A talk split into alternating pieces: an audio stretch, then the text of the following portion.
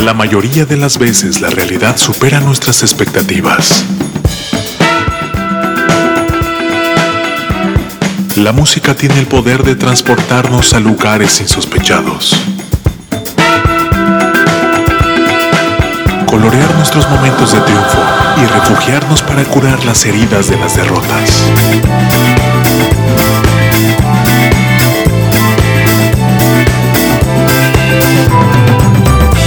¿Cuántas veces escuchamos a alguien decir que en la música nueva no hay nada bueno, no hay nada bueno, no hay nada bueno? Aquí, un abrumador golpe de realidad a esas voces inadvertidas.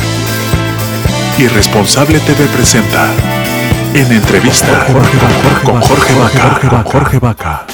Muchachos, bienvenidos a través de Irresponsable TV. Gracias por ponerle play. Sean ustedes bienvenidos a esta plataforma, Robo Irresponsable TV en todas nuestras redes sociales. Tenemos nuestra versión de podcast en Apple Music, Spotify y Amazon Music, donde pueden escuchar con más detenimiento y con unos audífonos disfrutando de nuestras voces. Ya está nuestro siguiente invitado del día de hoy y me da mucho gusto y me pueden ayudar para recibir con mucho cariño y con un fuerte aplauso a BCN. ¡Bravo! ¿Cómo estás?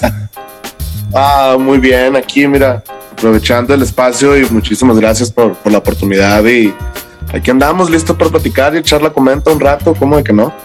Qué chido. Oye, me da mucho gusto porque son gente propositiva, que no ha detenido la marcha, que a pesar de todas las circunstancias que se han dado por esta porquería de pandemia, que a todos nos ha pegado, que nos ha deprimido, que nos ha agobiado, que nos ha dejado sin dinero, aquí están ustedes mostrando que en México se pueden hacer las cosas bien y chingonas y ustedes siguen produciendo música.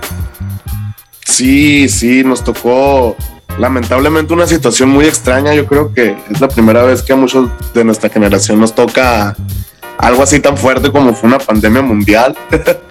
Entonces, pues no nos queda otra cosa más que seguir haciendo música y seguir con la misma energía y, brindarle el mismo cariño que, que, nos ha brindado la gente pues a través de la música. Prácticamente ya te volviste el productor de cabecera de Desert Niños y de Charles ANS, básicamente. Sí, así es. ¿Qué pasa por tu cabeza? ¿Qué se siente formar parte de un equipo este, tan heroico como ese? Es, es, es muy bonito, fíjate. Eh, siempre, siempre que me preguntan eso, lo, les, siempre les hago recalcar que el hecho de estar con, con, un grupo que básicamente son tus mismos amigos, con las mismas personas que coincidiste hace 10 años, 11 años en, en eventos locales en, en Hermosillo, eh, verlos como, como de poquito a poquito fueron haciendo su lucha, fueron saliendo de la ciudad, fueron saliendo del nido para, para poder hacer algo, algo más grande respecto a la música, respecto a, a, sus proyectos.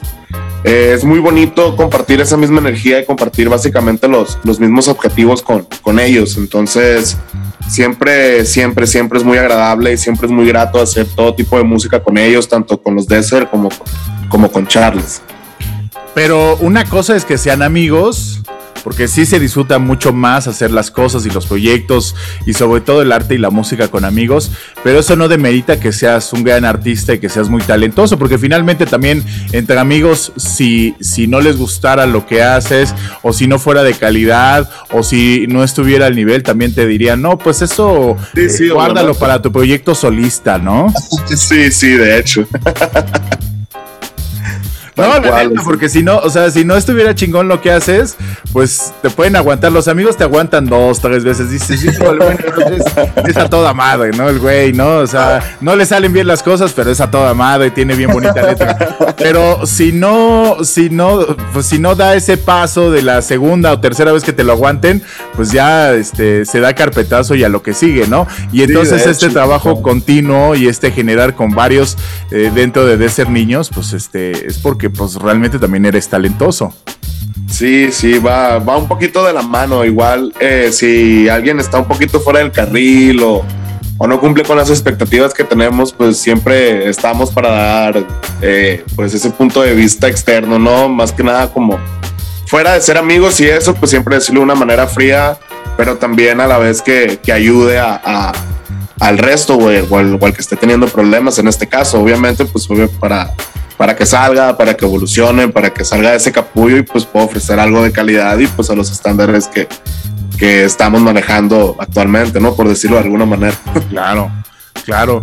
Oye, y también, bueno, finalmente la función del productor, pues es ir encaminando un poco al artista, ¿no? Porque finalmente el artista o la banda tiene cierta concepción de a qué va a sonar, a qué va a saber, por dónde va, pero también el productor pues lo toma de la mano y lo va un poco pues este coachando, lo va un poco enganchando, lo va llevando pues hacia también a traducirlo a que a que se logre un buen, un, buen producto final, ¿no? O sea, el productor acaba siendo el responsable del producto final, ¿no? Y entonces, ¿cómo mediar esta situación a que a que, a que el trabajo se vaya dando y que, que vaya funcionando y que, y que se logren cosas chidas.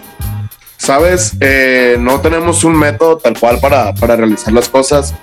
Eh, realmente son, son situaciones que se dan solas. Eh, es muy curioso porque nunca, nunca se sientan como, en el caso de, de, de, los Desert, nunca se sientan tal cual como para planear un tema.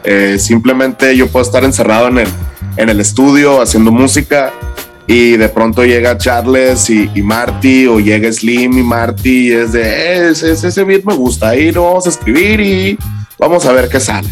Entonces ya en base a, a, su, a su prendida de foco, a sus ideas, pues es donde yo ya puedo ver si, si realmente esto se puede encaminar para algo muy bueno y ya viendo bien cómo, cómo pilotear el barco, pues para, para que salga todo como debe ser, pero nunca es como, como sentarnos un día en específico para planear los temas o qué es lo que va a salir, siempre es realmente todo espontáneo y es lo que, lo que hace que se mantenga la magia en cierta manera. Creo que a lo mejor ya me lo contestaste, mi, siguiente pregunta ya me la contestaste un poco, pero me gustaría como hacer énfasis para desmenuzar un poco, porque lo complicado aquí eh, a la hora de estar trabajando también con, con Charles o con Slim o con Castellanos o con todos ellos es como darle personalidad a cada uno de los sonidos de cada, de cada artista. O sea, porque ellos llegan y como dices, ese beat les gustó y lo adquieren y te dicen, no, no, no, este ya es mío y este yo lo quiero usar.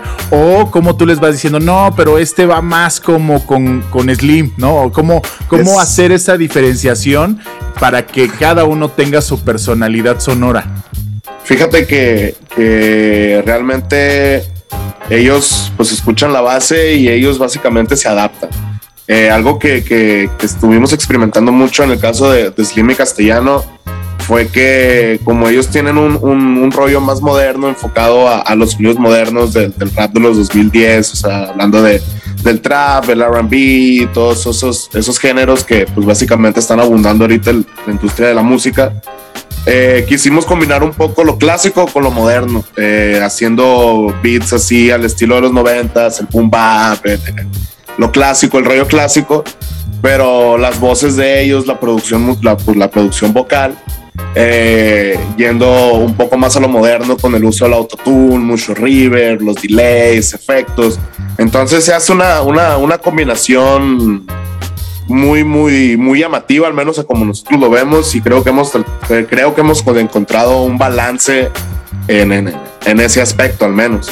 Entonces, eh, ya de parte mía, también ya una vez hecha la canción, pues obviamente trato de meter como que guiños o gestos o un aire de que, de que es el estilo de ellos y realmente pues no, no es un estilo tal cual mío totalmente en producción, sino una combinación también para, para darle su lugar y que ellos me den mi lugar también como artista productor. Eso está bien chido y espero no regarla con este comentario, pero acaba siendo la gallina, que diga la gansa de los huevos de oro. Porque una de las cosas más importantes para cualquier rapero es tener a alguien bueno que le haga unos buenos beats, ¿no? Esa es la raíz de todo para poder rapear, porque si no sería capela y sería como, sería como raro.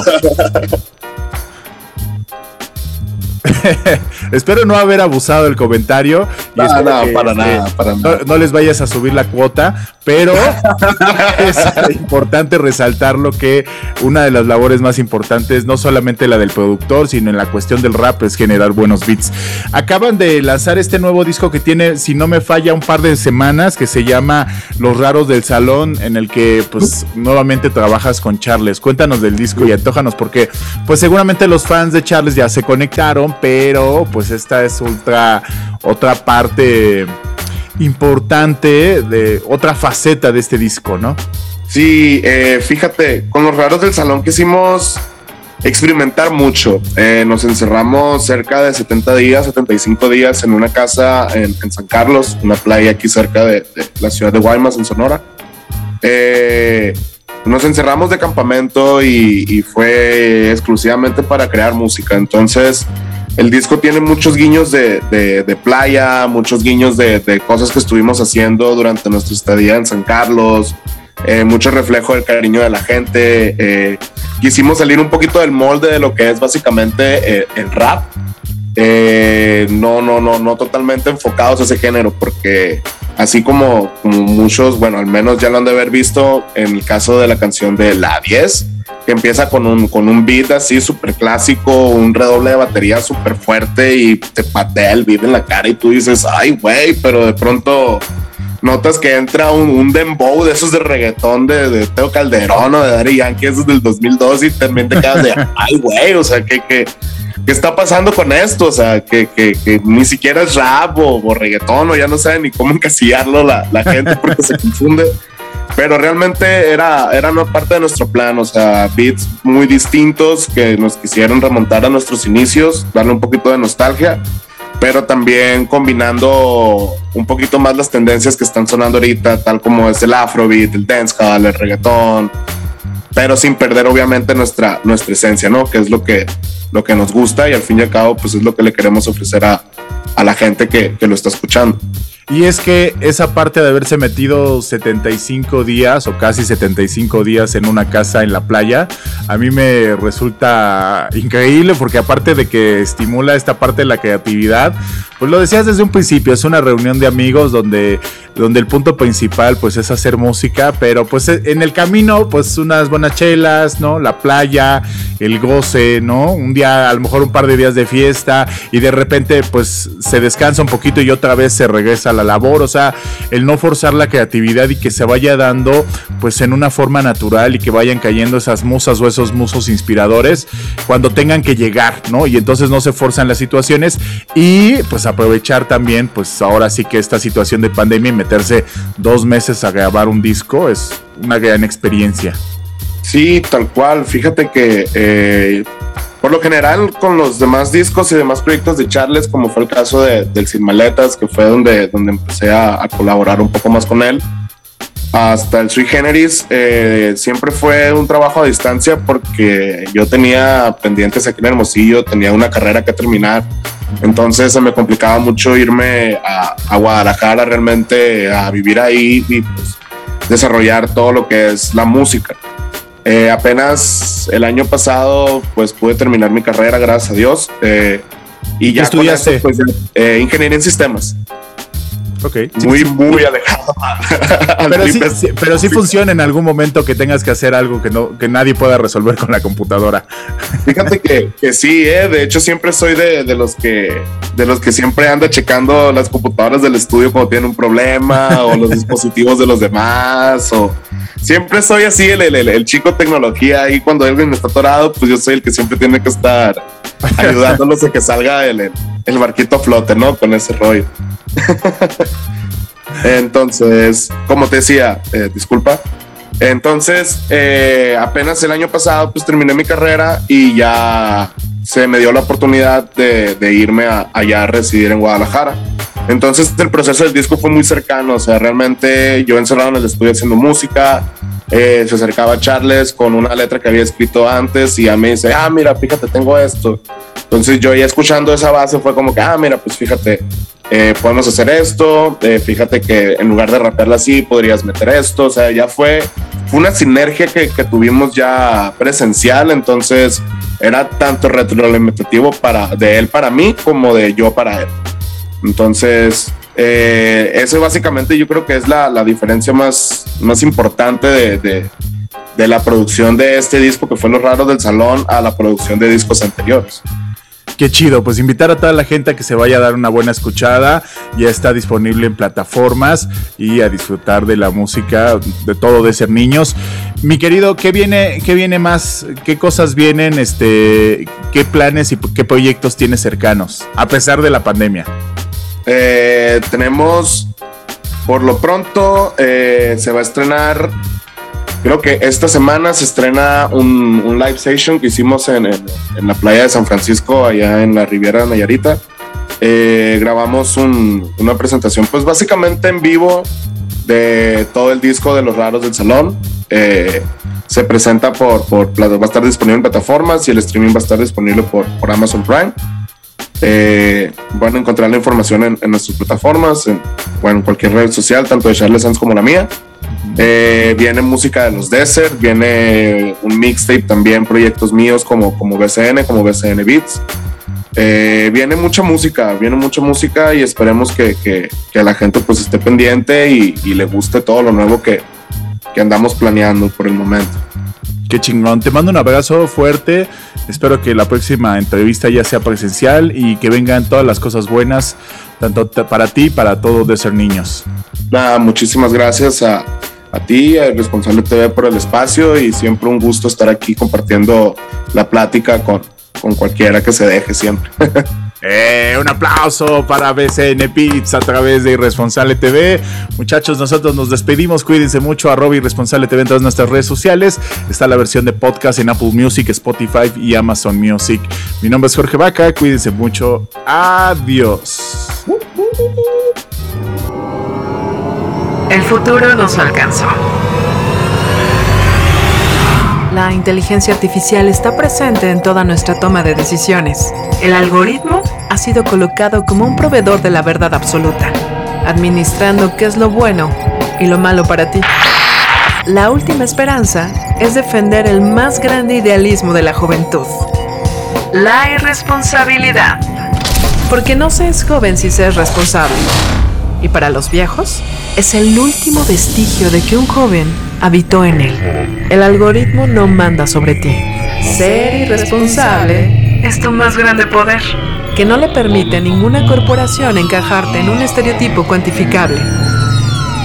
Irresponsable TV. Música del mundo para el mundo. Disponible en Facebook Live, YouTube, Instagram, Twitter, Apple Music, Spotify, Amazon Music.